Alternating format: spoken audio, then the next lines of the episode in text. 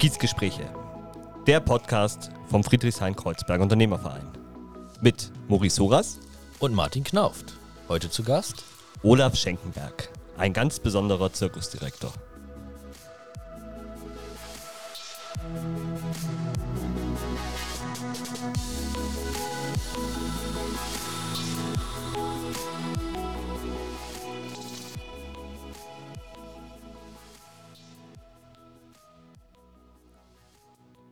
Mit dem Wissen, dass ich gleich, gleich ganz viel falsch machen werde, sage ich Manege frei.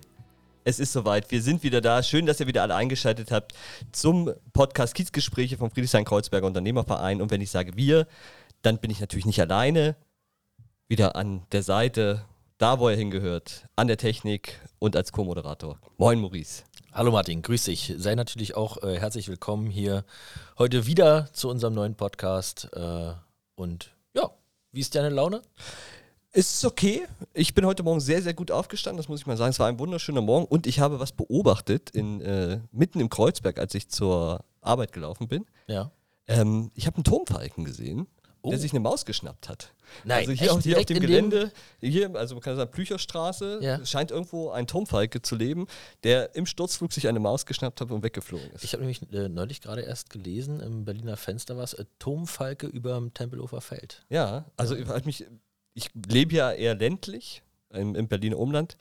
aber einen Turmfalken habe ich auch noch nicht gesehen. Der war wirklich ein ganz toller Vogel und dass, er, dass wir ihn auf seinem Raubzug oder dass ich ihn auf seinem Raubzug gesehen habe, fand ich total toll. Also das ist selten. Ja. Aber das soll heute gar nicht so unser Thema sein. Und zwar würde ich dich mal fragen, wenn du an Zirkus denkst, ja. was, ist, was ist deine Erinnerung? Warst du als Kind mal im Zirkus? Ja, mit meinem ähm, Opa waren wir jedes Jahr vor Weihnachten, ich weiß gar nicht genau, wo der immer war, aber beim äh, russischen Staatszirkus. Mhm. Der war dann immer in einem ganz großen Zelt. Ich weiß gar nicht, wo es war. Irgendwo in der Nähe vom Alex, glaube ich. In der Nähe vom ja. ehemaligen äh, Palast der Republik, glaube ich, war der irgendwo.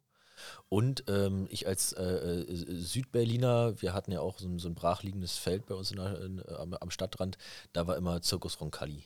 Die ja. waren damals halt, also als ich ganz klein war, auch noch wirklich mit Kamelen und Elefanten da und es war dann immer schön, wenn man morgens zur Schule gegangen ist und man hatte dann äh, zeitweise auch mal ein paar Zirkus, Zirkuskinder übergangsweise mit in der Klasse drin und das war immer ganz interessant, mal ganz andere Menschen kennenzulernen, die schon zig Kontinente und Länder gesehen haben.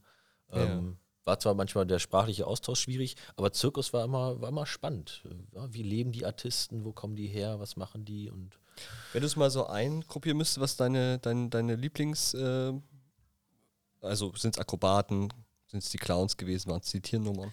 Ähm, an die Clowns bin ich nie so richtig rangekommen. Da gibt es wenige, die, die wirklich äh, mich zum Lachen gebracht haben. Es gibt welche, die sind ganz bekannt. Die, die haben, äh, also ich fand immer die Clowns, also die meisten Clowns im Zirkus sprechen ja nicht, sondern machen meistens Geräusche und, und Gestik und Mimik.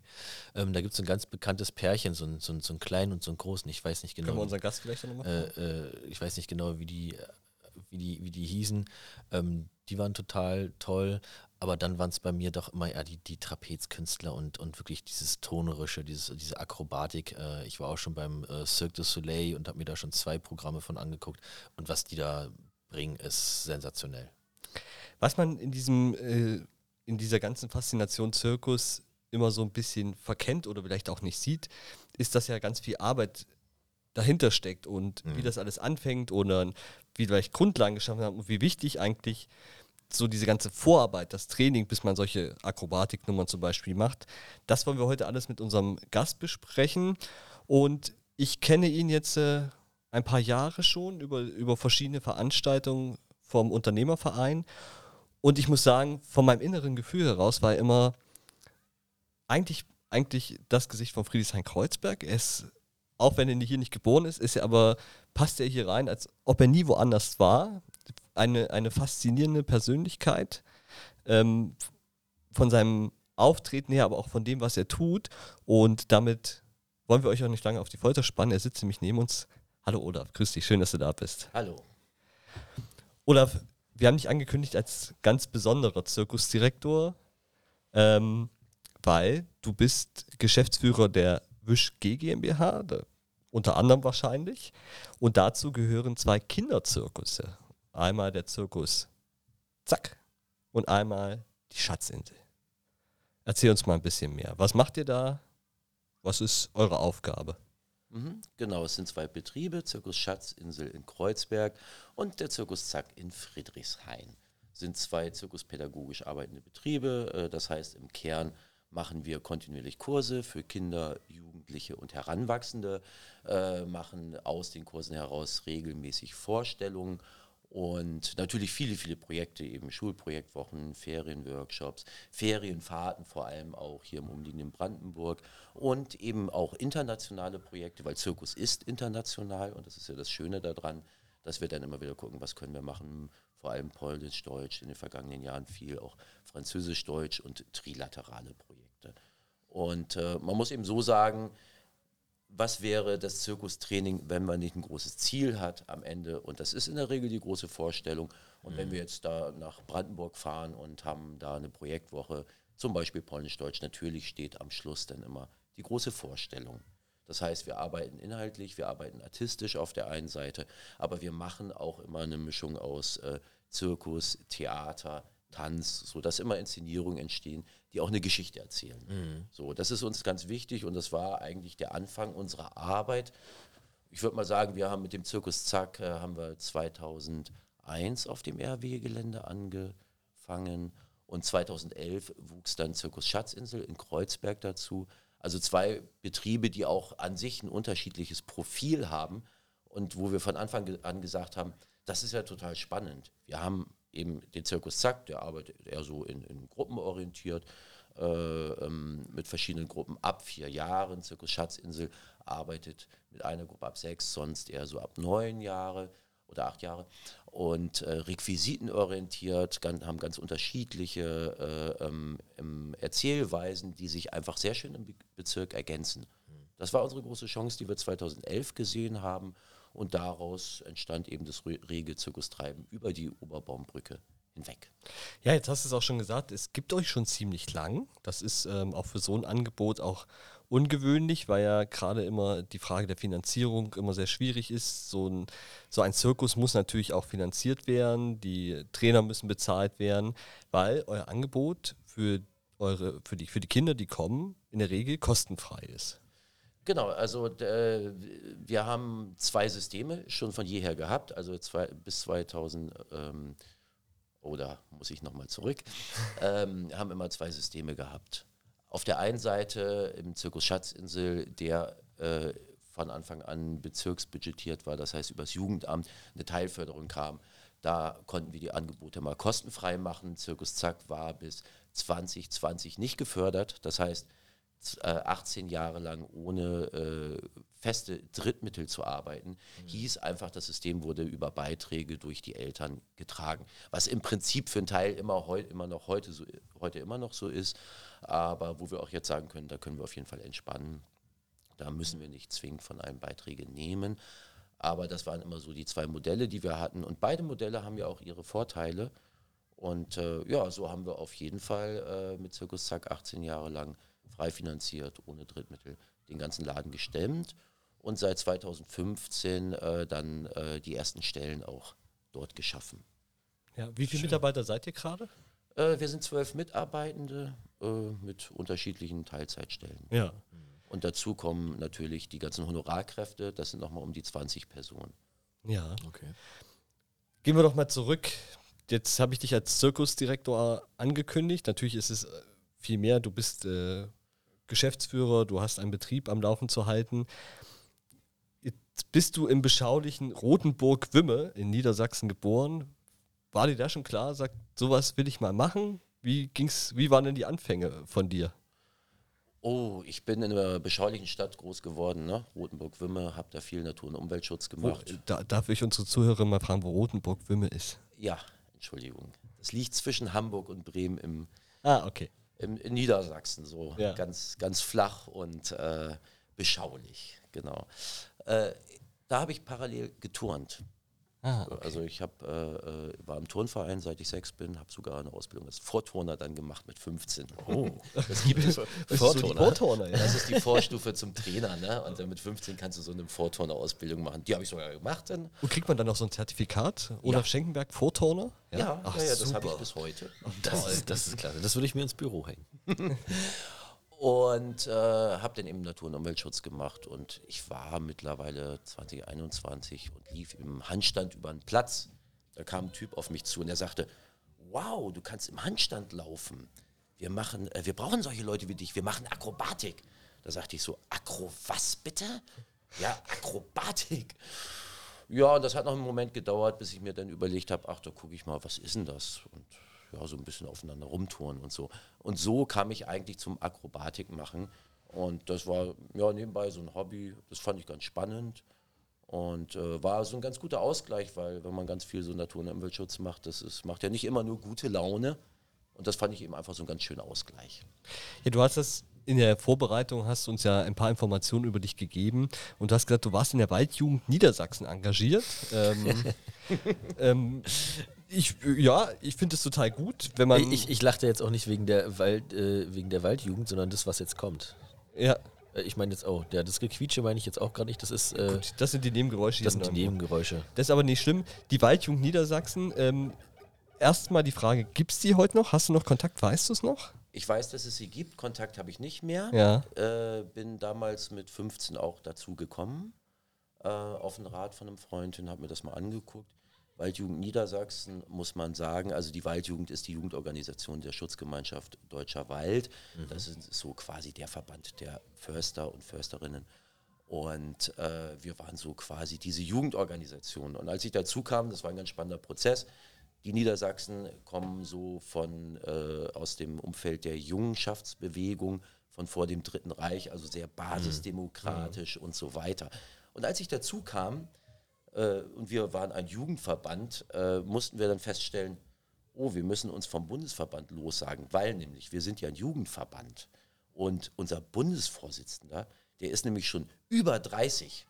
Und äh, äh, das war so ein, eines der ausschlaggebenden Momente, dass wir gesagt haben, das ginge gar nicht und haben uns dann quasi als äh, äh Waldjugend Niedersachsen e.V als jugendliche, junge, Heranwachsende separiert. Und es gab immer so ein Ethos, dass man mit 24, 25 irgendwie spätestens aus dem Club raus ist. Dann so, austreten. Ne? Oder, oder einfach raus ist, du bist dann ja. einfach irgendwie in einer zu anderen alt. Lebenswirklichkeit. Genau, dann bist du ja. zu alt.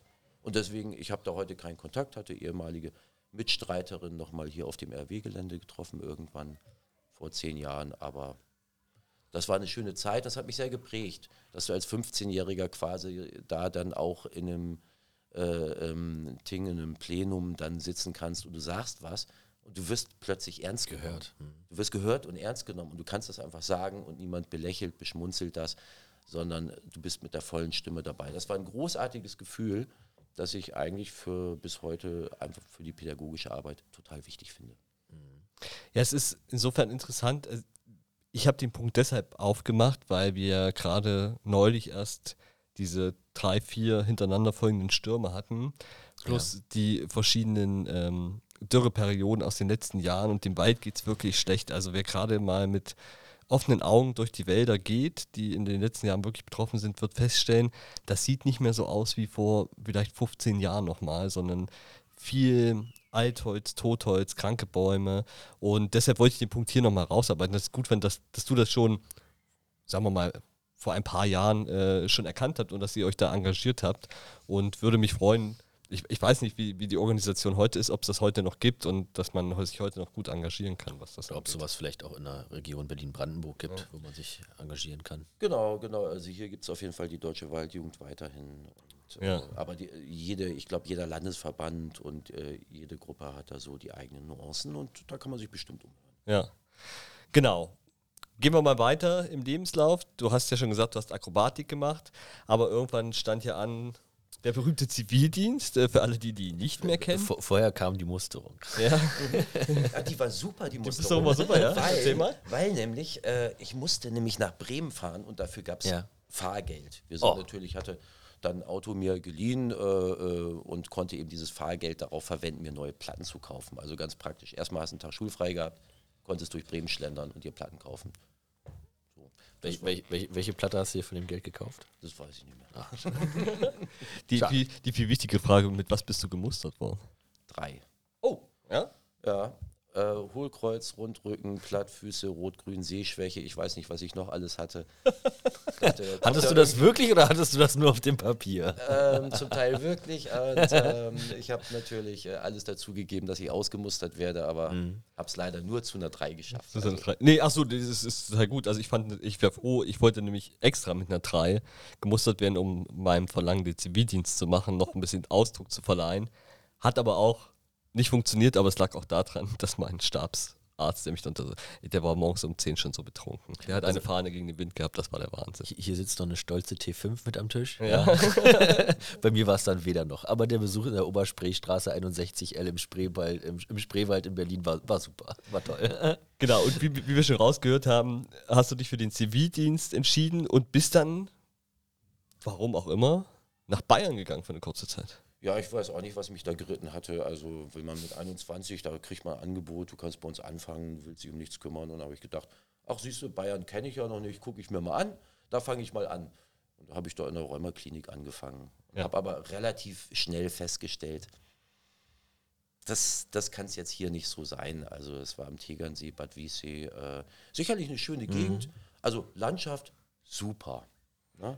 Aber Bad Wiessee war eher so das Altenheim äh, Münchens und da war eben dieses Angebot.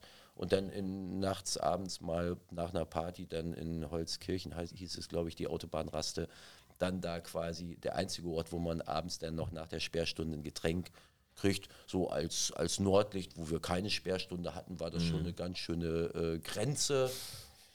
Genau, und nach drei Monaten dachte ich so, das ist, nee, das kann so nicht sein und habe dann mal spontan Dienstflucht gemacht.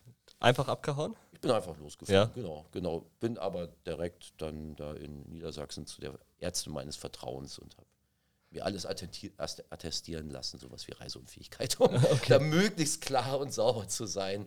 Und hatte auch schon den Leitfaden durchgelesen und wusste, wie so rechtlich meine Grundlage ist, damit ich jetzt hier nichts Schlimmes erlebe. Und äh, habe dann auf den Wechsel gedrungen äh, und habe das dann in Bremen fortgesetzt. Ja. Was, äh, was hast du in Bremen dann, wo hast, wo hast du weitergemacht? Hm, Das ging über die Diakonie relativ schnell äh, in der Integrationskita. Ein ganz spannendes Setting auch. Die Diakonie hatte da relativ viele Zivis in der Zeit. Es ging darum, äh, 91 ging es darum, dass man mal guckt, wie schafft man Integration. Also ist ja auch noch ein Unterschied zu dem heutigen Inklusion, was ja noch viel, viel ja. umfangreicher und eben die Idee auch besser fasst, äh, muss man deutlich sagen.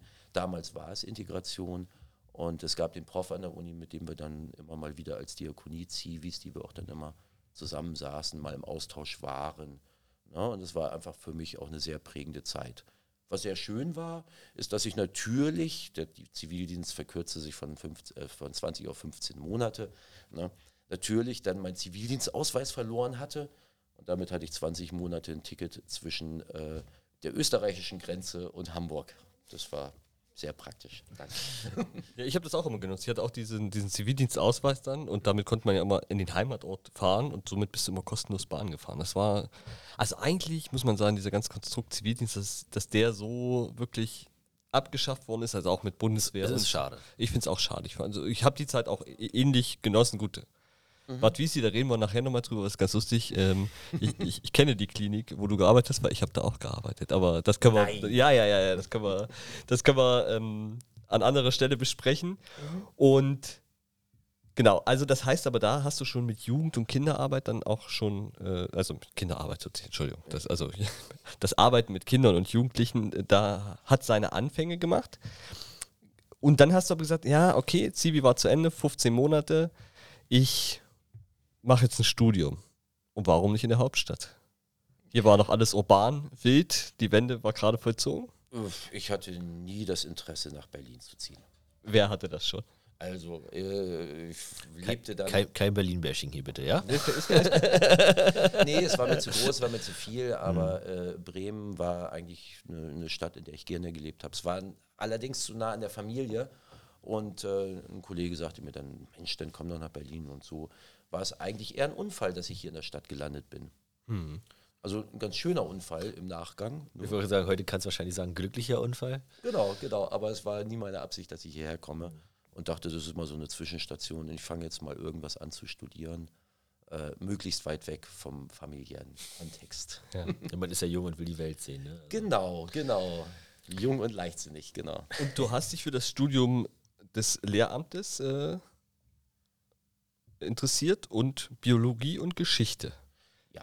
ja. Wie, wie, wie, also, jetzt kommt man nach Berlin, Anfang der 90er. Wilde Zeit auch hier gewesen, der Osten noch sehr urban und äh, das, so wie wir es heute alle, alles kennen, war noch nicht da. Ähm, zwei Fragen dazu. Wie oft warst du an der Uni? Und was hat dir das Studium gebracht?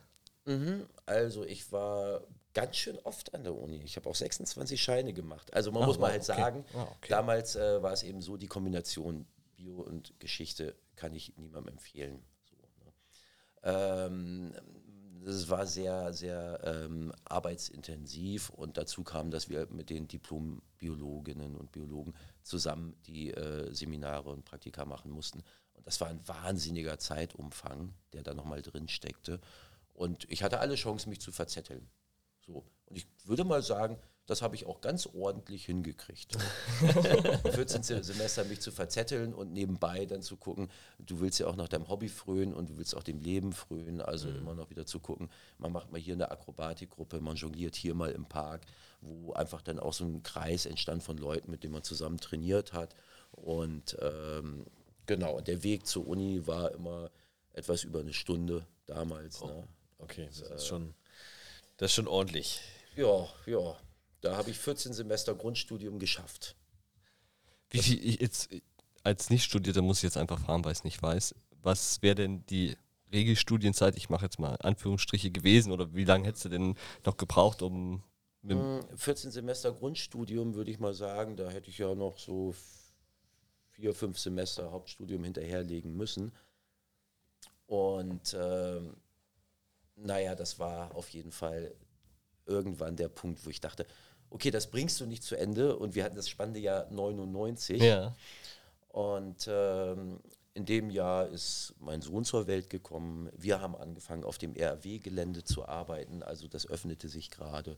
Ich kam gerade aus zwei Jahren äh, von Projekten, die ich in Rostock gemacht habe, jeweils drei Monate im Zirkus Fantasia, auch einem inklusiv arbeitenden äh, Träger, die dort sind. Äh, kam ich mit den Eindrücken zurück und äh, wurde dann spontan exmatrikuliert, weil ich habe einfach vergessen, mich zurückzumelden. Und in dem Moment war dann so der Gedanke, äh, was mache ich denn jetzt? Was bin ich denn jetzt eigentlich? Und das äh, war so zwei Wochen mein Gedanke und dann habe ich gedacht, naja, dann melde ich halt meine freiberufliche Tätigkeit als Artist und Zirkuspädagoge an. Ja. Das habe ich dann einfach beim Finanzamt gemacht und dann wusste ich, okay, ich bin jetzt was. Ja. Ja, so, auch, so, so kommt man auch zu seinem, zu seinem Abschluss. Wenn du sagst, ihr habt äh, 99 war spannend, äh, ihr habt auf dem RAW-Gelände angefangen zu arbeiten. Wie kann man sich das vorstellen? Wie hat die Arbeit da, also es war ein Stück, also ich kenne es nicht, 99 war ich zwar schon in Berlin und ich bin ja hier geboren, aber wie sah das da aus? Was gab es da? Was habt ihr da gearbeitet, wenn du sagst, ihr habt da angefangen? Naja, äh, erstmal, es gab nichts. Es gab nur das eine, eine Verabredung zwischen der Deutschen Bahn und äh, dem Bezirk, dass eben die vorderen vier Gebäude auf dem RW-Gelände entlang der Revaler Straße geöffnet werden, über drei Jahre als eine Zwischennutzung für Kulturinitiativen aus dem Kiez. Okay. Wir waren ein, ein Kollektiv, haben ja immer zusammen trainiert, kannten uns schon über Jahre, hatten immer so eine Turnhalle, wo wir abends dann ab halb zehn trainieren konnten. Die hatte auch Duschen übrigens, die Turnhalle. Ja, ganz auch- wichtig. auch gut, ja. Ne? Und da konnten wir mal dienstags und donnerstags nach dem Volkshochschulkurs die Halle noch nutzen. Und ähm, so waren wir dann eine, eine Gruppe und kamen da an und haben gesagt, okay, dann machen wir uns hier einfach einen Proberaum fertig, haben angefangen mit einfachen Mitteln den Raum zu sanieren, wie viele Projekte auf dem Gelände aus dem Nichts heraus denn irgendwas gemacht haben. Es gab kein fließend Wasser, es gab irgendwie ein bisschen Strom, es gab keine Toiletten, Dixie draußen und ähm, das war es eben und wir hatten erstmal eine Perspektive auf drei Jahre. Also schon so ein bisschen äh, Aufbruchstimmung und äh, ja, Selbstverwirklichung. Genau, Selbstverwirklichung, Selbstverwaltung. Ähm, da haben wir gedacht, okay, was wollen wir eigentlich machen? Wir machen erstmal so abends immer ein offenes Training, was es übrigens bis heute gibt. Und äh, trainieren selber und gucken mal, wo uns das alles hinführt. Also es war auch natürlich so ein bisschen planlos und ziellos, aber auf der anderen Seite haben wir angefangen, irgendwo an verschiedenen Orten aufzutreten, selber als Artistinnen und Artisten. Und äh, haben dann geguckt, wir möchten eigentlich eine Plattform schaffen für einen Austausch für Artistinnen und Artisten. Mhm. Und äh, als Kollektiv stellt man dann fest, okay, wir brauchen jetzt hier mal eine Haftpflichtversicherung. Das heißt, oh, wir müssen auch mal einen Verein gründen. Ja, okay. Also das haben wir dann auch 2000 hingekriegt mit dem Verein zur Überwindung der Schwerkraft e.V. Kurz Wisch. Ah, okay. genau. Und äh, wie viele Gründer seid ihr da gewesen und wie viele sind, sind noch vom Bestandsteam dabei? Oder mm, wir, wir waren wenn ich mich recht entsinne, 14 Personen und ich würde mal sagen, sieben, also die Hälfte ist mindestens noch dabei. Ja, ja. Also im Verein in unterschiedlichen Rollen. Ja. Jetzt muss man sich das mal überlegen. Viele, die, wenn sie ans RAW-Gelände denken, denken sie natürlich an die verschiedenen Clubs und Bars, äh, die da beheimatet sind.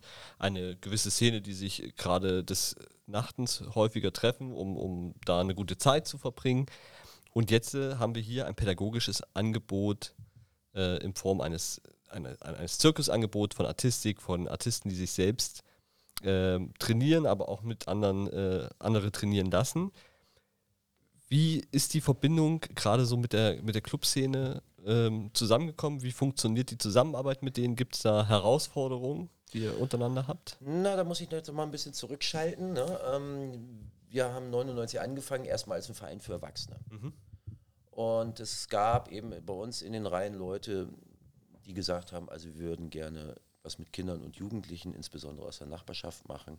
Und wir haben in einem relativ kurzen Verfahren dann geguckt, wie kriegen wir das gestemmt und hatten, ich habe geguckt für eine Startfinanzierung und haben eigentlich 2001 da mit dem Kinderzirkus äh, äh, angefangen, mit Kindern und äh, aus der Nachbarschaft, Jugendliche, für die war das schon ein bisschen schwierig, weil das war mhm. schon ein ganz schöner Hippiehaufen, der da war und äh, es gab da in der Zeit auch noch keine Clubs und dergleichen. Ähm, so haben wir dann mal angefangen. Das war übrigens ganz praktisch, weil 2002 endete der Zwischennutzungsvertrag und die damalige, also wir haben ja heute den fünften Eigentümer, aber den damaligen Eigentümer, das war wie die Vivico Real Estate GmbH, die Vermögensverwertungsgesellschaft des Bundes für die Verwertung der Bahnimmobilien. Oh, die sollten uns einfach nur gewinnbringend verkaufen Ui. oder das Gelände. Und die haben dann halt gesehen, okay, da sind ganz viele Familien aus der Nachbarschaft, das finden wir ein bisschen problematisch, wenn wir jetzt nach drei Jahren sagen, die schmeißen wir da raus. Ja. So. Und das war so ein bisschen das, was äh, mir spätere Eigentümer dann auch gesagt haben, dass eben da auch das die Kinder- und Jugendarbeit ein wesentlicher Faktor war, warum das nicht gekündigt mhm. wurde. So haben wir erstmal einen Zehn-Jahres-Vertrag gekriegt. Und äh, in dem weiteren Verkauf, der dann 2007, 2008 stattfand, da fand dann auch eine Öffnung statt. Ne? Also es gab also schon äh, einen Club auf dem Gelände. 2005 kamen die Skater dazu mit mhm. dem Cassiopeia. Ich würde mal sagen, da hatten wir auch noch keine Nutzungskonflikte. Aber 2008, 2009 öffnete sich plötzlich das Gelände und äh, seitdem ist es ja sehr problematisch. Mhm. Ne? Also auch, auch wenn wir sagen würden, wir hätten hier alle einen runden Tisch und würden mit allen Clubs an einem Tisch sitzen und so weiter. Du hast halt auf dem Ge Gelände bis heute massiv, wenn dich jetzt gerade mal Corona und alles zu hat, hast du natürlich ein massives Durchgeflüge. Und ich würde mal sagen, bis heute gibt es da, wenn wir es äh, euphemistisch betrachten, Nutzungskonflikte. Ne? Mhm. Also so weit gehend, dass wir auch über Jahre, jetzt war über Corona die Tür ein bisschen zu, aber dann festgestellt haben, da flügen einfach Leute rein, die übrig geblieben sind in unser Haus und wir werden der Situation nicht her. Und eigentlich bräuchte ich ein Sponsoring oder eine Stelle, die einfach nur Türsteherin, Türsteher ist. Das haben wir bis heute nicht. Mhm. Momentan ist, befriedet sich das ja so ein bisschen dadurch, dass eben äh, in den letzten Jahren einfach nicht so eine intensive Nutzung auch der Clubs vorlag. Kann man sagen, ganz kurze Frage, vielleicht auch gar nicht so eine lange Antwort. Kann man sagen, wärt ihr in der Anfangszeit nicht mit eurer Kinder- und Jugendarbeit da gewesen, wäre das RAW-Gelände nicht das, was es heute ist? Wäre es dann vielleicht leichter gefallen, äh, äh, Investoren das zu verkaufen?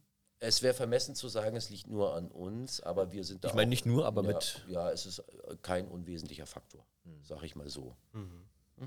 Ich finde die Frage sogar sehr spannend. Also wir, wir reden ja immer, das, was Berlin ja so interessant macht, ist ja diese Urbanität und dann auch äh, gerade das RW-Gelände, was ja auch immer heiß diskutiert ist. Also wenn ich in, in meiner Heimat in Thüringen über Berlin referiere und das RW-Gelände kommt ja meistens nur im, sagen wir mal, im, im negativen Kontext, äh, Drogenkriminalität, generell Kriminalität, die ganze Ecke. Aber das wissen ja so viele Menschen nicht, auch in Berlin nicht. Ich würde auch jedem Randbezirkler mal unterstellen, er kennt das RW-Gelände nur zum Teil oder nicht in seiner vollen Pracht und Schönheit.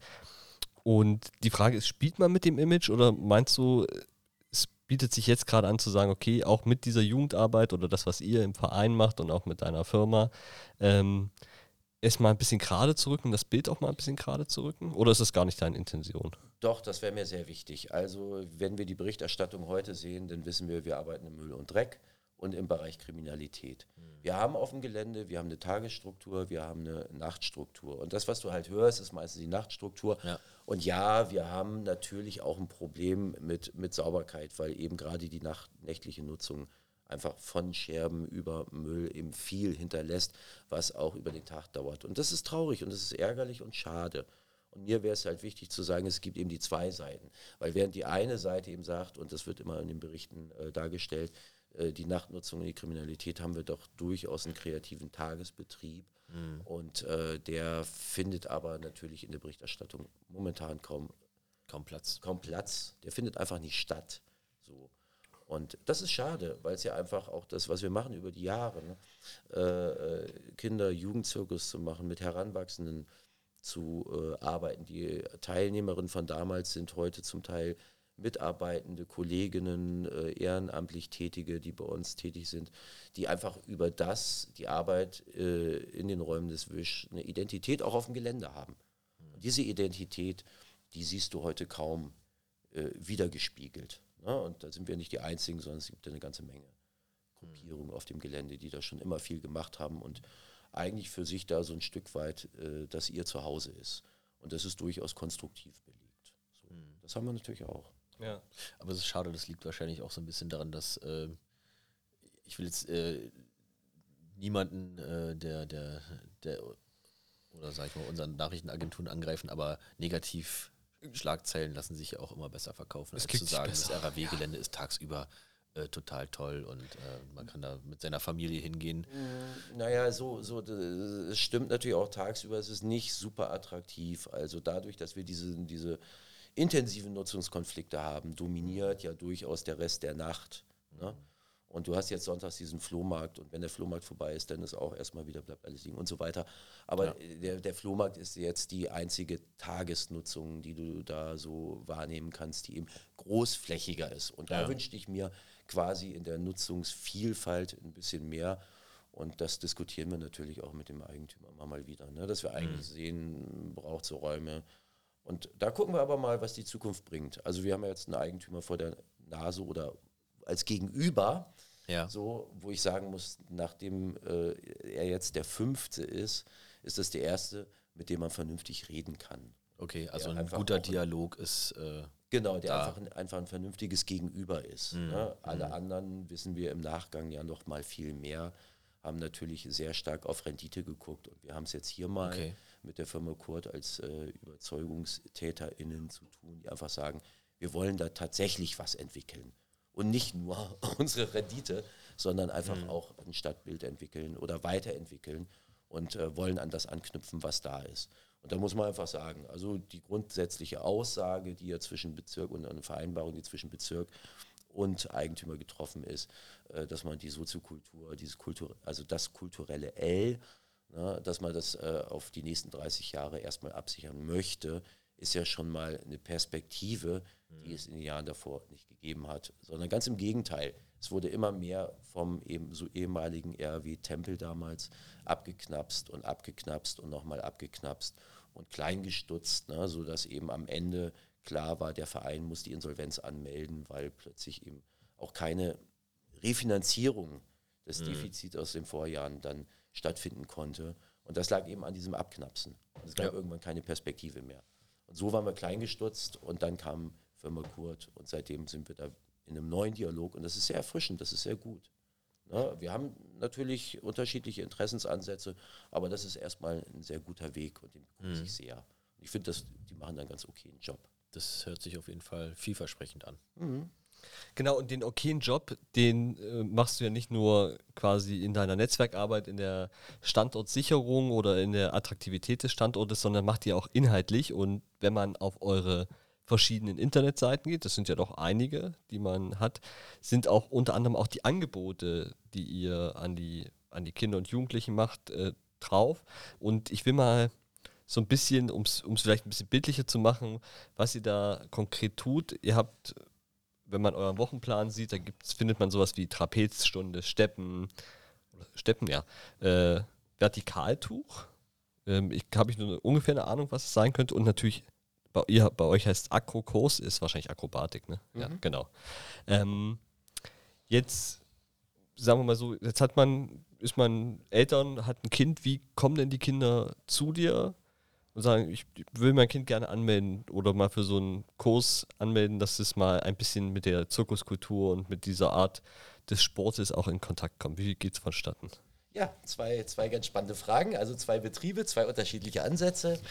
äh, die Schatzinsel äh, macht es vor allem über ein offenes Training, was montags und freitags stattfindet, wo man sich kennenlernt, wo man so ein bisschen reinschnuppert, eben für Kinder und äh, gucken dann eben, hier ist ein Platz frei, da geht was und äh, so rücken die Teilnehmer dann in die Kurse rein. Bei dem Zirkus Zack ist es ein bisschen anders, da meldest du dich an auf äh, immer noch eine Warteliste, die immer noch einigermaßen lang ist. Also keine Scheu. Wir schaffen das immer in einem halben Jahr. Oder jetzt ist es ein bisschen besonders natürlich wegen Corona, aber im Kern innerhalb eines halben bis dreiviertel Jahres äh, quasi, dass eben die Möglichkeit da ist, dass Kinder und Jugendliche, also Kinder nachrücken mhm. ja, in die Kurse. Und dann rufen wir aktiv an und sagen, jetzt ist eine Schnupperstunde möglich. Und die machen dann erstmal eine Schnupperstunde. Und wenn es ihnen gefällt, dann können sie sich anmelden. Und wir haben aber auch gerade äh, für den Zack, haben wir nicht so lange äh, ähm, Anmeldefristen damals gehabt oder so, sondern haben wir geguckt. Oder was heißt äh, Fristen? Wir haben dann gesagt, dann guckt euch das an, dann seid ihr dabei. Unterschreibt ihr was, dann seid dabei. Das war jetzt immer beitragsgestützt. Wir switchen da gerade um auf Spende. Ne? Ja.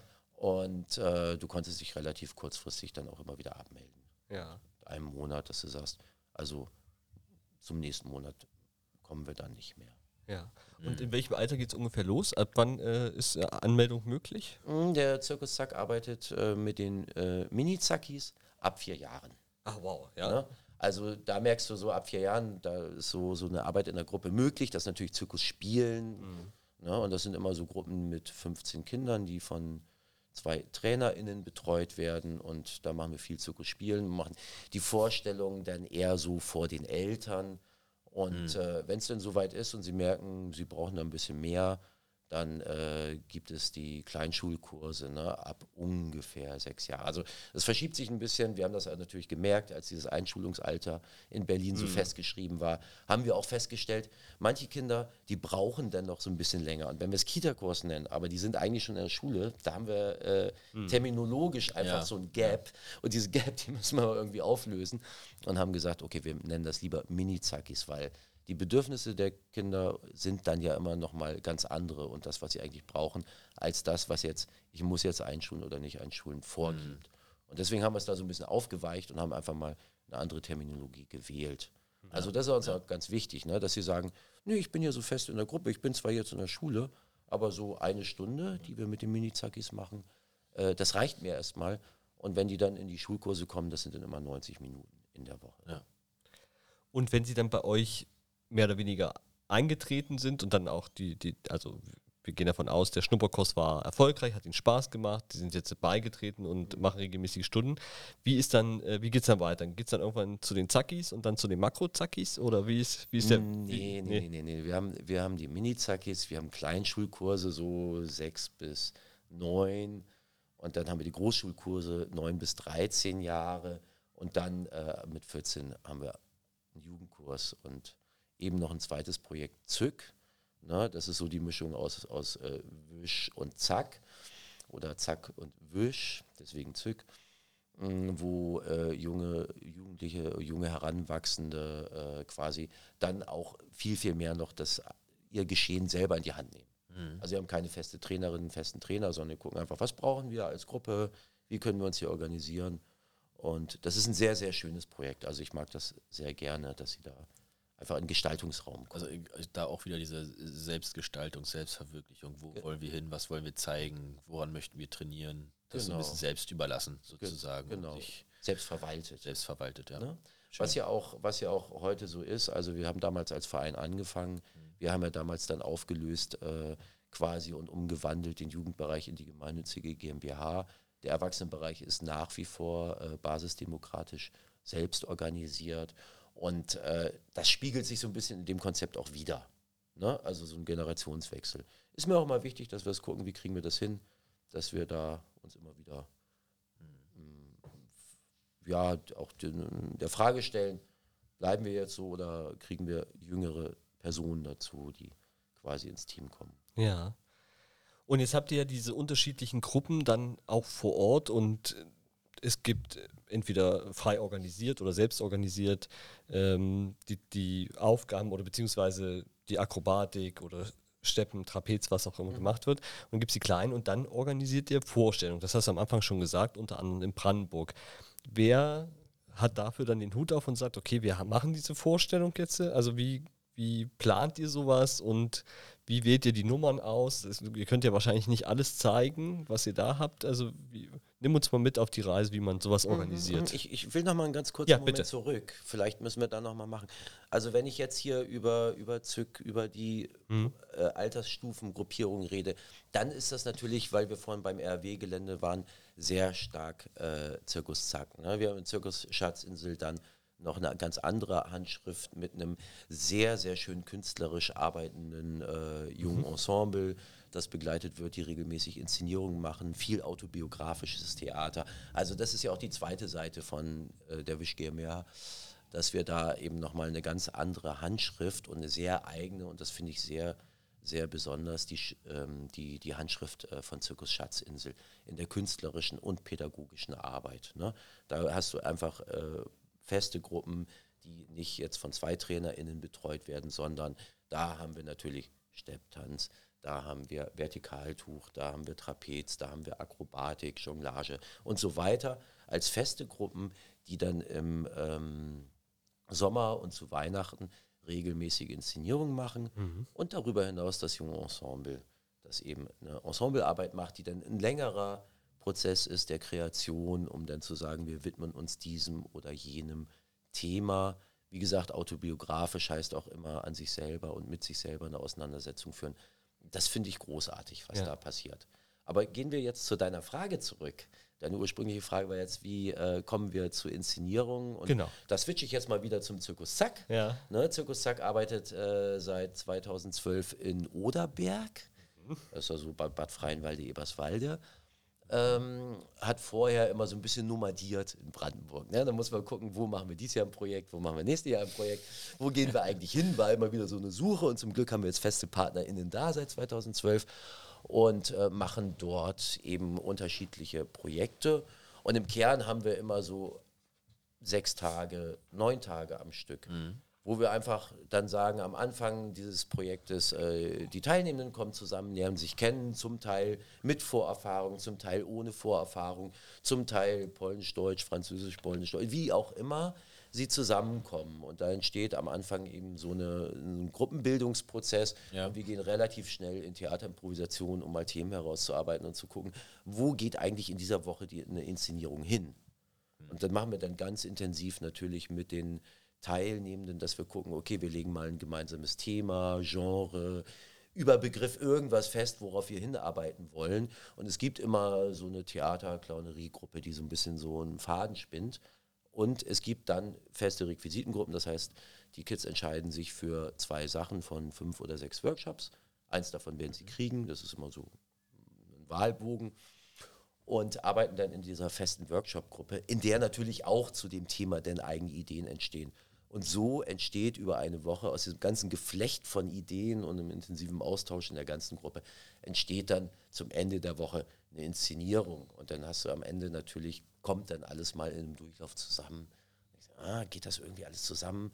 Dann gibt es eine Generalprobe, die ist meistens sehr holprig noch und so. Ne? Und man merkt hier, ja, da ist es noch sehr spannend und, und es entsteht halt so ein Bild. Und du hast immer am letzten Tag dann die Vorstellung, wo wahlweise die Eltern, die Kinder der Kinder oder Jugendlichen dann zum Zugucken kommen oder jetzt gucken wir mal, wie kommen wir in den nächsten Jahren.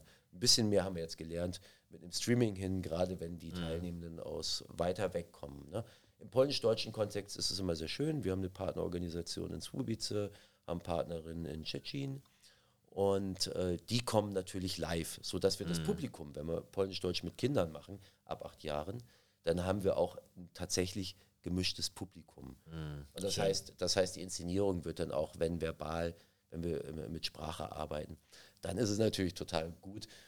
Das eine Kind äh, spricht in Polnisch, das andere Kind antwortet in Deutsch oder andersrum. Ja, und dann ja. entsteht so eine Geschichte, wo beide Seiten ihr Stück Sprache haben. Ja. Und am meisten amüsieren sich natürlich diejenigen Eltern, die beide Sprachen können. Ne? Spaß, weil sie natürlich dann sehen, okay, Schön. da ist so ein, so ein, leichter Versatz, hier ist ein Versatz und da entsteht so ein ganz schöner Humor. Ich muss gestehen, ich habe äh, trotz, obwohl wir jetzt über zehn Jahre Polnisch-Deutsch arbeiten, immer noch nicht Polnisch gelernt. So, das ist so ein bisschen auch meine ja, so die paar, die, die paar Wortfetzen, die man so mit aufschreibt. Naja, naja, so die drei, vier Sachen, ne? wie äh, Dziękuję, Dziękuję, Dzień dobry. Ja, ja, Smacznego, Da bin ich schon raus. Hast du gut geschlafen? Ah, okay. Das ist der einzige Satz, den ich kann. Aber äh, gerade im Kinderaustausch ein sehr wichtiger Satz. Ne? Ja. Genau. Und naja, und das, das ist so die Arbeit, die wir da in Brandenburg machen. Und äh, für die Zirkus Schatzinsel wiederum, die arbeiten seit äh, über 20 Jahren mit Partnerinnen zusammen äh, und machen den Austausch immer auf der polnischen Seite oder in Reichenow bei Strausberg. Also auch unweit entfernt und machen da schon auch eher dann so ein zwei Wochen Projekt und haben da auch eine ganz andere, ganz eigene Handschrift. Wenn ich das ein bisschen gucke, was ist eigentlich meine Position, meine Rolle dabei, dann ist es eben so, klar, am Anfang habe ich die Projekte auch selber mitgeleitet, selber mit angestupst, selber vor Ort gewesen und so. Heute, und das ist auch so ein bisschen, man muss den Begriff Zirkusdirektor auch relativieren, denn damit mache ich so meine Leitung vor Ort ein bisschen zunichte. Und das ist mir immer so ein bisschen äh, im Hinterkopf, äh, oder nicht zunichte, aber wie gesagt, wir haben Standorte, wir haben die Standortleitungen ne? und die sind natürlich die Gesichter die vor Ort ja. sind. Und heute sitze ich als Geschäftsführer und versuche den ganzen, ganzen Laden da zusammenzuhalten und äh, bin auch in den letzten Jahren nicht mehr so in den Projekten vor Ort mhm. gewesen. Und äh, was das Schöne an der Arbeit ist, dass sich eben durch neue Leute natürlich auch die Arbeit immer wieder ein Stück weit verändert. Und das mhm. finde ich natürlich gut. Was ich toll finde an unserem Bereich, wir haben immer viel Bewegung. Ja. Also wenn ich das richtig verstanden habe, ähm, oder korrigiere mich, wenn ich es nicht richtig verstanden habe, eure Inszenierungen gehen aus der jedes Mal neu aus einer Gruppendynamik der teilnehmenden Jugendlichen und Kinder hervor mhm. und daraus wird dann quasi ähm, und, und, da filtert man dann raus, was, was haben die entwickelt in einer gewissen Zeit und daraus guckt man dann, dass man da eine Inszenierung äh, daraus entwickelt. Exakt. Cool. Ja, Finde ich, find ich sehr gut. Also sehr individuell auch.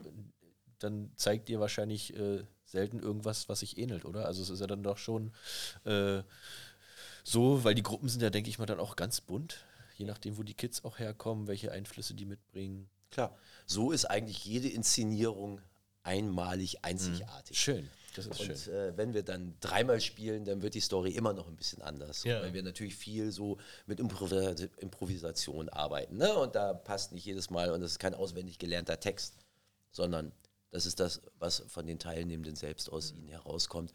Und das variiert ab und an und das ist natürlich ein Spiel. Wenn sie öfters auftreten, dann gibt es immer so leichte Versatzstücke und Veränderungen und auch eine Entwicklung.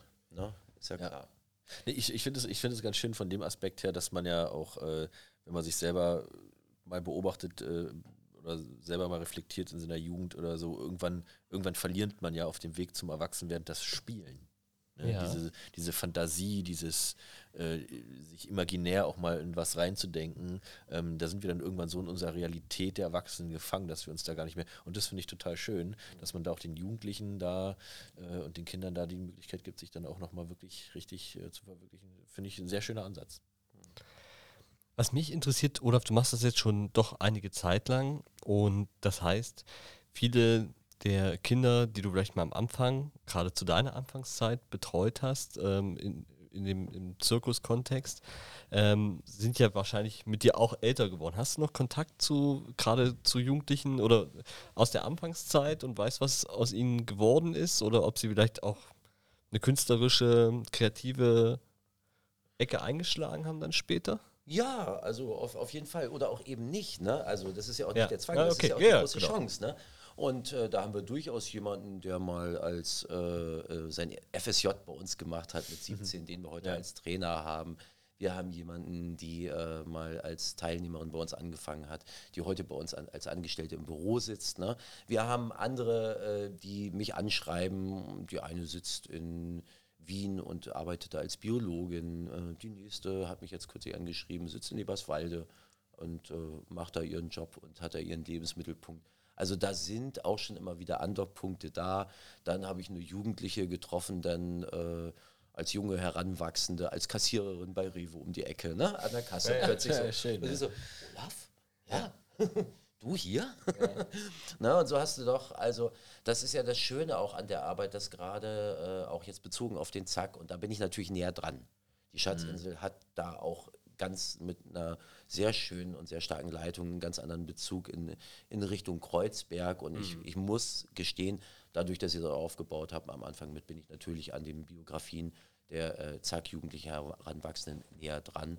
Aber das ist eben so, dass sich die eine äh, Ärztin jetzt, ne, die hat mal als Kind bei uns angefangen, ist jetzt Ärztin, treffe ich dann im Kiez wieder. Ja. Arbeitet ganz woanders, aber die Familie ist noch um die Ecke und genau, und so trifft man sich einfach immer wieder und, und hat, hat sich auch immer wieder was zu erzählen und ich finde es eine ganz schöne, schöne Entwicklung. Ja, das kann ich mir gut vorstellen. Ich möchte noch einmal, äh, oder was mich noch wirklich interessiert, wenn man jetzt als Jugendliche oder als Kind sagt, okay, ich gehe in so einen Kinderzirkus. Was, ist, was sind die pädagogischen Ansätze? Mit was muss man sich beschäftigen? Also, ich, ich weiß gar nicht, ob ich die Frage so gut formuliert kriege, wie ich es jetzt im Kopf habe. Ähm, was macht es mit einem, wenn man sagt, okay, ich beschäftige mich jetzt gerade, ich muss im Künstlerischen, ich muss ja auch was inszenieren, das heißt, ich muss ja aus meiner gewohnten Rolle auch als Jugendliche und als Kind dann schon rausgehen. Ähm, was ist der pädagogische Ansatz dahinter, auch vielleicht fürs spätere Leben oder auch für die tägliche Arbeit?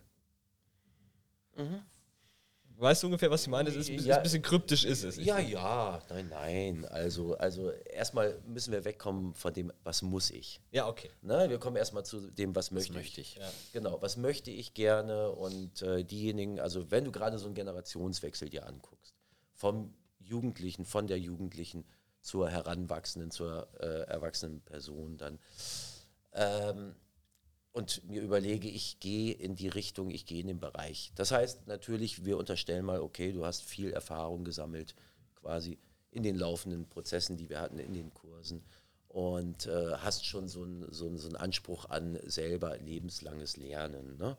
Und du machst dich halt auf den Weg und guckst, was will ich selber hier als nächste Impulse kriegen, als Inputs kriegen und was will ich auch weitergeben. Was wir als Schwerpunkte haben, ist natürlich sehr stark auch eine, eine Debatte zu Rollenbildern, äh, Geschlechteridentitäten und diesen Fragen.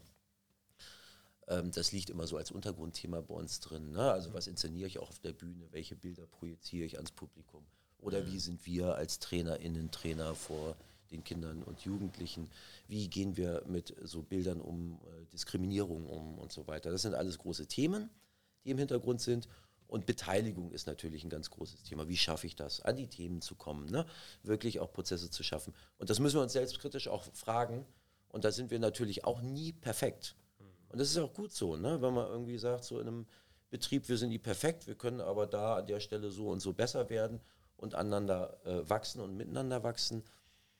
War jetzt über Corona ein bisschen schwierig, aber äh, äh, grundsätzlich ja.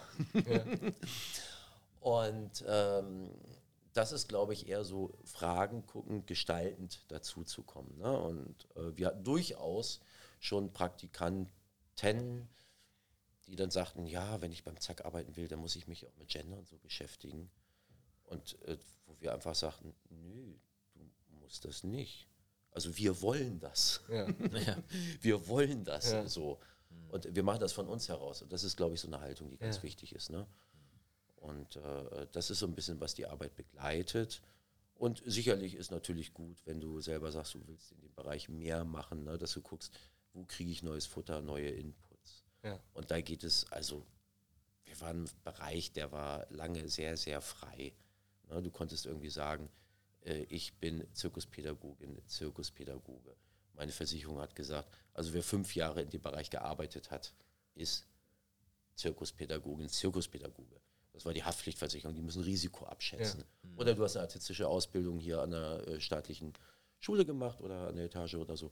Ne? Und, und dann, dann bist du halt Zirkuspädagogin. Und so sind die Menschen eigentlich bei uns dazugewachsen und im Team haben wir uns da weiterentwickelt. Jetzt bezogen auf den Zack in der Schatzinsel, aber auch ganz ähnlich, dass die Leute reingewachsen sind, oft mit einem artistischen Hintergrund. Ja, das ist, das sind die, die, die, die, die ganzen spannenden Hintergründe und deshalb, wir hatten es am Anfang und ich finde, das kann man auch mal sagen, äh, in der Vorbereitung zu dir und, und, und deinen Unternehmen, deinen Unternehmen, also die, die verschiedenen Zirkus und der Verein und die GmbH, das ist so ein breites Feld, was du bedienst und kommen wir mal zu dir als Unternehmer. Du bist ja auch ein Stück weit Unternehmer, du hast ja Verantwortung auch für, für Mitarbeitende. Das, wir haben gerade über zwölf Stück an der Zahl sind es, in unterschiedlichen Anstellungsformaten. Ähm, du machst so viel, wie viel Zeit verbringst du wirklich aktiv mit der, mit der Arbeit und bleibt dann noch Zeit für die Familie? Oh, das ist immer so eine spannende Frage. Ne? also wie viel Zeit? Also ich würde mal sagen, wollen wir es in Stunden messen? Du kannst es auch in Prozenten sagen, wie, wie, die Gewichtung ist, Oh, ja, was, was dir lieber ist. Also ich, ich weiß, ich komme immer so auf 50 Stunden. Ja, okay. Ne, momentan. Ja. Ne? Muss jetzt gucken, dass man das mal ein bisschen runterschraubt auf ein vernünftiges Maß. Aber bin da schon ein bisschen runtergekommen, weil früher, bevor Firma Kurt bei uns da war, habe ich natürlich dann immer noch mal 10 Stunden äh, RAW hinten dran hängen dürfen. Ne? Und jetzt hast du dich auch stark digitalisiert oder ihr digitalisiert euch nach wie vor stark. Das war für dich auch ein großes Thema als Unternehmen. Ähm, wo, wo sind die digitalen Strukturen gewachsen? Wo können sie noch wachsen? Ja, wir hatten, wir hatten einen sehr spannenden Prozess. Irgendwann dachte ich, äh, ich kriege von einem der vormaligen Eigentümer, ich kriege jetzt hier mal eine Mail mit einem Anhang und irgendwas läuft jetzt alles nicht mehr und Hilfe. Das war übrigens in der Zeit, als die Stieg Larsen-Krimis rauskamen. Ja, okay. Äh, Für alle, die das kennen, äh, Stieg Larsen, wo ja auch mit Lisbeth Salander eine ganz klare äh, ähm, IT-Fachfrau dann da im Hintergrund ist und die eben da viel macht. Und wir wussten, wir müssen irgendwas neu denken, wir müssen irgendwas umdenken und wir müssen aber auch andersrum, wir müssen nachhaltig denken. Und wir haben damals ähm, umgeswitcht und haben die ganzen, den größten Teil des Betriebes, alles ist nicht möglich, haben wir auf Linux umge, umgezogen. Und durch die äh, dezentrale Arbeit, äh, die wir machen, auch früh geguckt, wie kann ich eigentlich aus Brandenburg, wie kann ich aus Frankreich quasi auf den Betriebsserver zugreifen. Ne? Und haben eben eine Struktur geschaffen, wo wir dann äh, äh, mit der Pandemie einfach sagen konnten, so, ich kaufe jetzt ein paar äh, ähm, general überholte Laptops, 14 Zoll, verteile die unter den Mitarbeitenden und dann macht ihr bitte mobile Arbeit.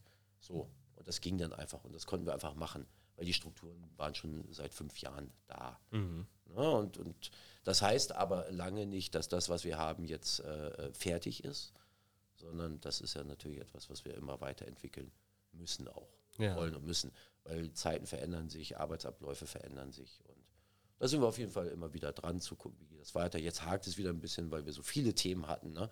Aber dann kann es auch sein, dass man mal zwei Jahre nichts weiterentwickelt und dann sagt, jetzt ist der Punkt, wo gucken wir mal ein bisschen, wie geht das weiter. Aber die Grundstruktur ist einfach, dass alle wirklich auch dezentral arbeiten können und die Grundstruktur ist eben auch, dass man irgendwie ein bisschen so diese Idee von Arbeitsplatz auflösen kann. Ja.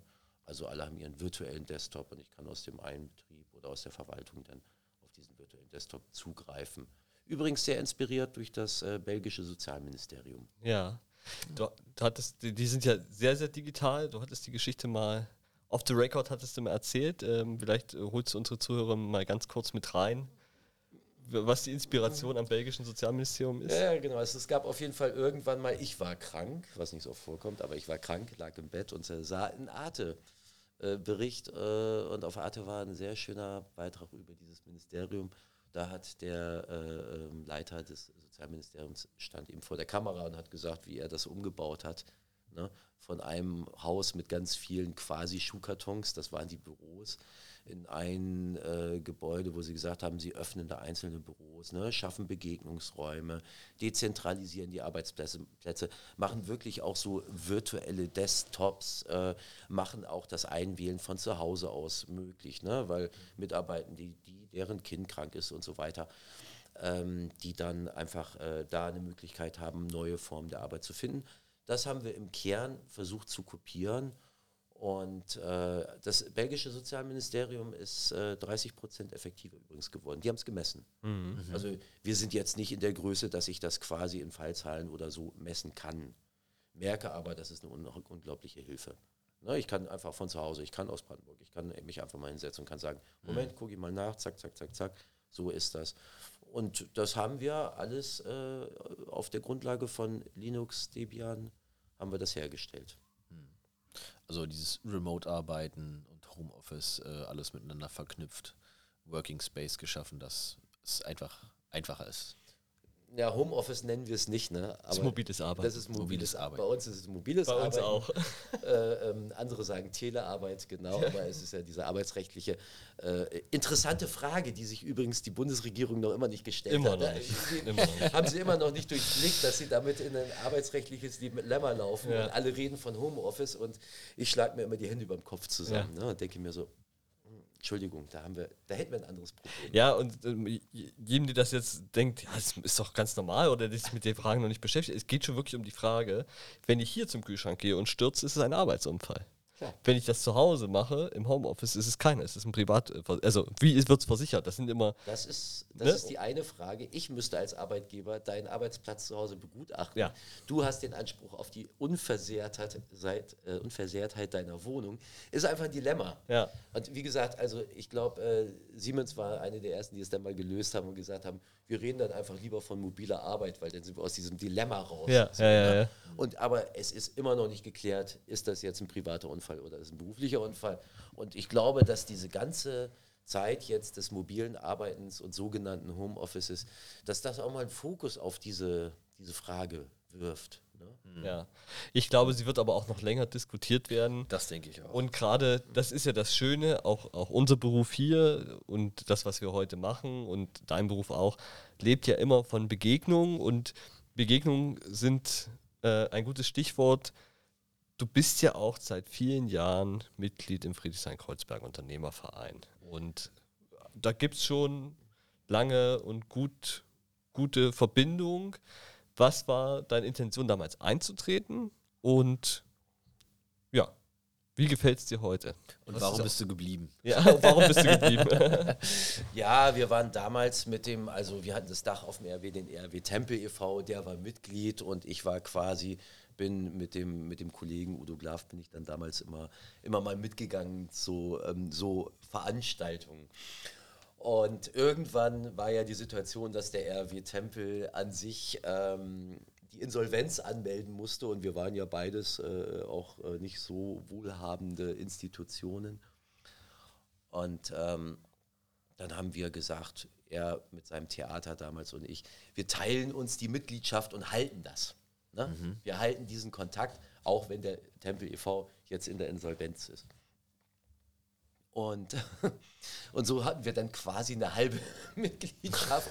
Dafür haben wir aber auch keine Blumen gekriegt zum Einstand. Nein! Nein, das ist eine Schweinerei. Muckis, können wir bitte eine Notiz Ja, machen? gerade Äh, Notiz. Aber Äh, naja, gut, gut. Äh, nee, was ich fand, äh, damals schon fand und auch bis heute fand, ist ja, dass der FKU äh, an sich so viele unterschiedliche schillernde äh, äh, Einrichtungen, Firmen, Unternehmen unter einem Dach hat, dass ich damals schon festgestellt habe, du Olaf, das macht Sinn dabei zu bleiben, weil es ist einfach echt eine gute Netzwerkarbeit im Bezirk und über den Bezirk hinaus. Also da ist ja unglaublich viel entstanden. Also wenn ich heute gucke, was, was brauche ich eigentlich? Brauche ich ein Coaching? Ne? Brauche ich irgendwas? Da gibt es immer wieder Leute, die ich ansprechen kann. Ne? Hier. Ja. Weiß nicht, ob jetzt äh, Schleichwerbung machen. Nee, kannst du ruhig sagen. Ne, Keine über über äh, Future Steps zum Beispiel haben wir viel Coaching gekriegt, über Beitraining haben Ja. wir Sachen gekriegt und haben da eben auch Netzwerke und auf die können wir zurückgreifen.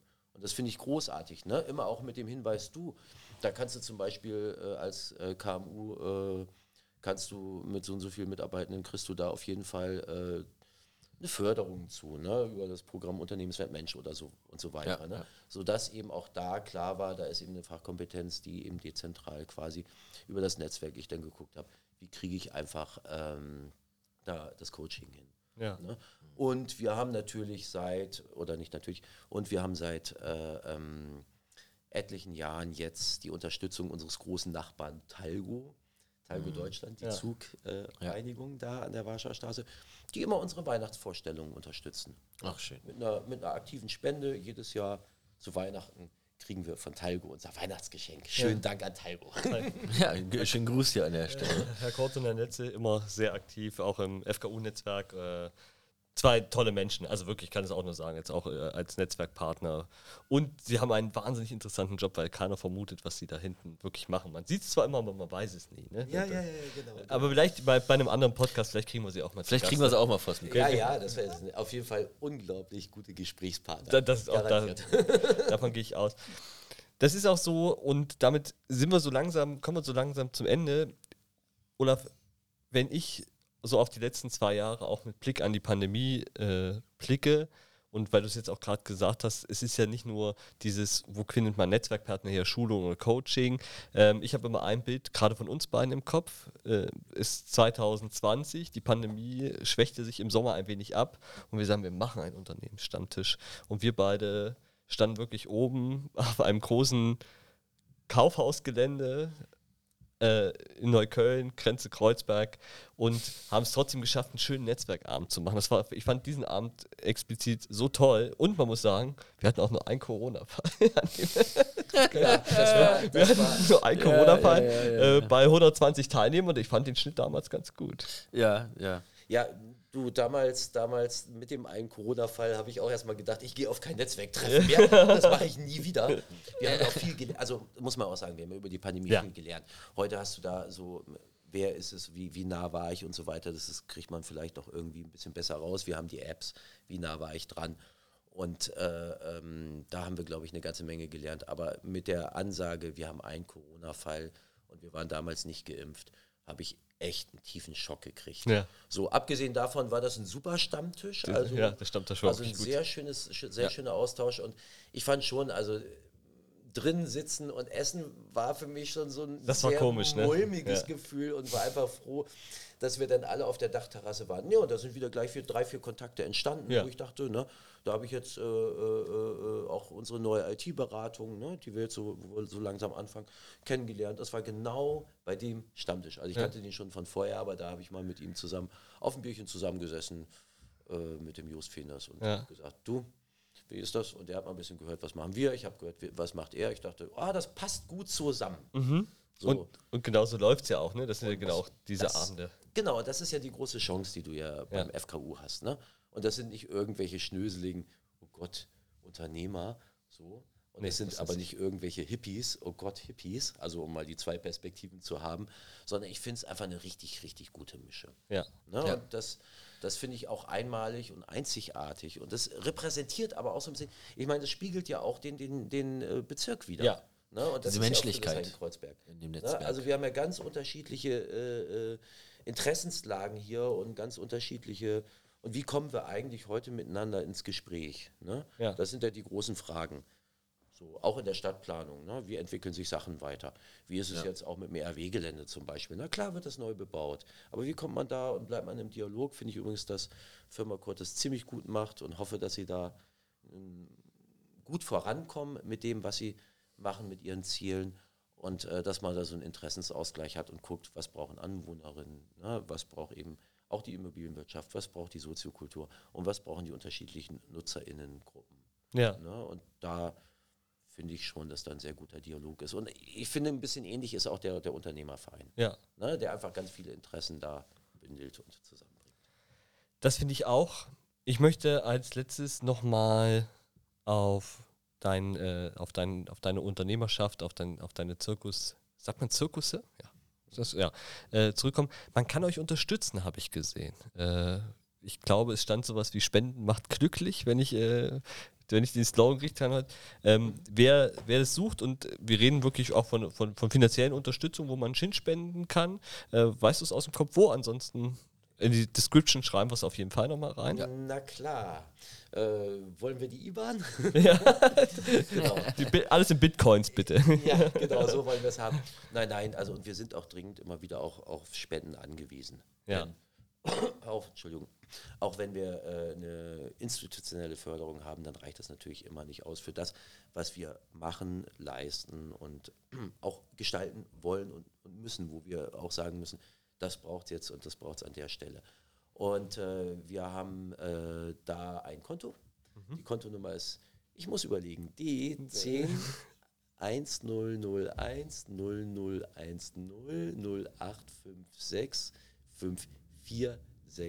0010 0856 5461102. Also das schreiben wir auf jeden Fall so auf jeden Fall noch mal rein. Ich bin auf jeden Fall beeindruckt. Ja. weil Ich kann meine IBAN nicht auswendig. nee, ich, ich, ich kann die zwei Firmen-IBANs auswendig, die private, sorry. ja, okay. Da muss ich auch immer gucken, also da bin ich auch kein Held. Aber mehr Informationen zum Spenden äh, findet man auf jeden Fall auf der Internetseite, ich glaube äh, www.zirkuszack.de. Ja, oder www.zirkus-schatzinsel. Zirkus-Schatzinsel. Zirkus, immer Schatzinsel wird mit C geschrieben. Ja, genau, das ist mir auch aufgefallen. Können wir noch mal kurz, eben, Ja, ganz, ganz ja. wichtig. Also ich habe da auch vom ähm, Zirzensischen her einen Anspruch. Äh, Zirkus wird eigentlich mit C und C geschrieben. Das heißt, Zirkus wird mit C geschrieben, erstens, weil wir international sind und zweitens, weil die Manege rund ist. Zirkus Zack indes muss man mit Z und K schreiben, weil das liegt schon alleine am Zack. Deswegen haben wir die ganze Zeit auch so unsere Ambivalenz. Und ich finde, es repräsentiert einfach total beide Betriebe und die Vielschichtigkeit, die wir da haben, dass wir zweimal Zirkus haben, einmal mit CC und einmal mit Z und K. Und da stehe ich voll hinter. Und das haben wir damals äh, entscheiden müssen, äh, 2000 2011. Ne? Und das ist bis heute so. Ja. Aber wie gesagt, zurück, natürlich sind wir auf Spenden und seien es kleine Spenden oder auch Unternehmen, die sagen, wir sind da bereit, mal im größeren Umfang was zu machen oder auch ein gemeinsames Projekt zu machen. Da sind wir absolut offen und das ist das, was wir eigentlich auch brauchen. Und gerade jetzt äh, sind ja 2020, 2021 viele Sachen ausgefallen. Ja. Ne? Und 2022. Wir können eines sagen, dank der Spendenbereitschaft der Eltern im Zirkus Schatzinsel, dank der Beitragszahlung und Spendenzahlung der Eltern im Zirkus Zack, haben wir die Pandemie überstanden. Ja. Und dank der Tatsache, dass Zirkus Zack seit 2020, eben auch Zirkus Zack, äh, durch das Jugendamt zum Teil gefördert wird, haben wir das Ganze überstanden. Denn wir mussten erst einmal in 2020 alles absagen. Und ich dachte, im Frühjahr 2020, mir sagt das Hemd in die Hose, äh, das Herz in die Hose. Und äh, wir haben es wir haben's irgendwie haben wir es geschafft. Eben auch dank der Mitarbeitenden, die da sich super ins Zeug gelegt haben. ja. Aber trotzdem nichtsdestotrotz sind wir natürlich immer wieder auf Unterstützung angewiesen. Also, das davon ruhig ähm, mannigfaltig Gebrauch machen. Und ich habe auch einen Vorschlag. Manchmal überlegt man ja, okay, wie kann man denn, also wann, wann sind denn gute Gründe, mal, mal zu spenden? Und ich finde die Varianten, die wirklich bei mir auch im Privatpersönlichen jetzt immer häufiger gemacht werden, statt sich was zum Geburtstag zu wünschen und nochmal ein, ein unnötiges Geschenk, was man vielleicht eh irgendwo irgendwo rausholt, einfach dann äh, die Kontonummer, äh, so wie sie Olaf gerade gesagt hat, einfach hingeben, sagen, wenn ihr mir ein Geschenk machen wollt, dann spendet dann vielleicht an einen der beiden Zirkusse. Ich habe übrigens die falsche Kontonummer gesagt. Ich habe beide Kontonummern gesagt. Ja, das ist. Wir, wir, wir haben ja Shownotes. Ja, Äh, wir- das, das schreiben wir auf jeden Fall ja, drunter ja, ja. und äh, ver jetzt- ver jetzt- verlinken auch. In der Reprise äh, rattert mir die Zahl nochmal durch den Kopf. Und Das ist, ist das klang zwar sehr sou- sou- souverän, aber ich hab's, Wir- in der Aufregung, so ein Podcast ist ja auch immer ein bisschen aufregend. Ne? Das stimmt. Und dann, und dann in der Aufregung habe ich beide durcheinander gebracht. Achso, das ist die Mischung als aus beiden. Genau. Okay. Okay. Wir schreiben sie, wir schreiben sie unten. Also bitte nicht an die genannte IBAN spenden, sonst landet das äh, Geld wahrscheinlich. Äh, Es wird, der- wird, wird, wird einfach nicht erkannt, dass es jetzt wirklich. wer, wer weiß. Mein lieber Olaf, äh, haben wir was vergessen? Was denkst du? Ich, ich würde mal sagen, wir haben einen ganz schönen Kreuz- und Querstreif Ja. durch Friedrichshain, durch meine persönliche Geschichte gemacht, durch unsere Pe Betriebe. Ich bin sicherlich nicht dazu gekommen, auch alles en Detail, aber das haben wir auch im Vorfeld schon festgestellt. So tief können wir gar nicht gehen, denn säßen wir noch zehn Stunden hier. Es ist ja immer nur ein Streiflicht, was wir schaffen. Wo man aber noch mal ganz tief hineingehen kann, wenn man dich vielleicht mal persönlich kennenlernt und zwar auf einer unserer nächsten Netzwerkveranstaltungen, weil wir beginnen wieder auch in Präsenz. Wir haben Ja. keine Angst mehr wie vor zwei Jahren. Im April geht es los. Wer darüber informiert werden möchte, geht jetzt einfach mal auf www.fku www.fku.berlin. Berlin und abonniert da den Newsletter oder geht mal auf die Veranstaltungsseite. Da seht ihr alle unsere Veranstaltungen, nicht nur die inhaltlichen, sondern auch die, ja, so ein Unternehmerstammtisch Auch ist so schon Spaßveranstaltung, inhaltlich, aber es geht auch Netzwerk. um diese Begegnungsveranstaltung und ich weiß, wenn Olaf es möglich machen kann, ist er auf jeden Fall auch immer der Gast und ist immer mit dabei und da könnt ihr ihn dann auch mal persönlich kennenlernen und einfach mit ihm persönlich mal in den Austausch kommen. Sehr gerne. Ja? Ne? Da kann ich auch nochmal zu Spendenideen ein bisschen was sagen. Ja, wir das freuen stimmt. uns drauf. Wir freuen uns drauf. In diesem Sinne, ähm, vielen Dank, Olaf. Es war der zu erwartende, wirklich sehr, sehr interessanter Austausch mit dir. Äh, mein Bild hat sich kein Stück verändert. Du bist ein Stück Friedrichshain-Kreuzberg und ohne dich und äh, deine, dein ganzes Team wäre dieser Bezirk doch ein wenig ärmer dran. Und wir sind froh, dass du mit deinen beiden Zirkussen hier bei uns im Bezirk tätig bist. Genau, und herzlichen Dank an mein ganzes Team. Ja, Genau. Und danke euch für diesen Austausch hier. Es war mir ein Vergnügen. danke schön. Bleibt schön gesund. Bis Auf demnächst. jeden Fall. Bis bald. Tschüss. Tschüss.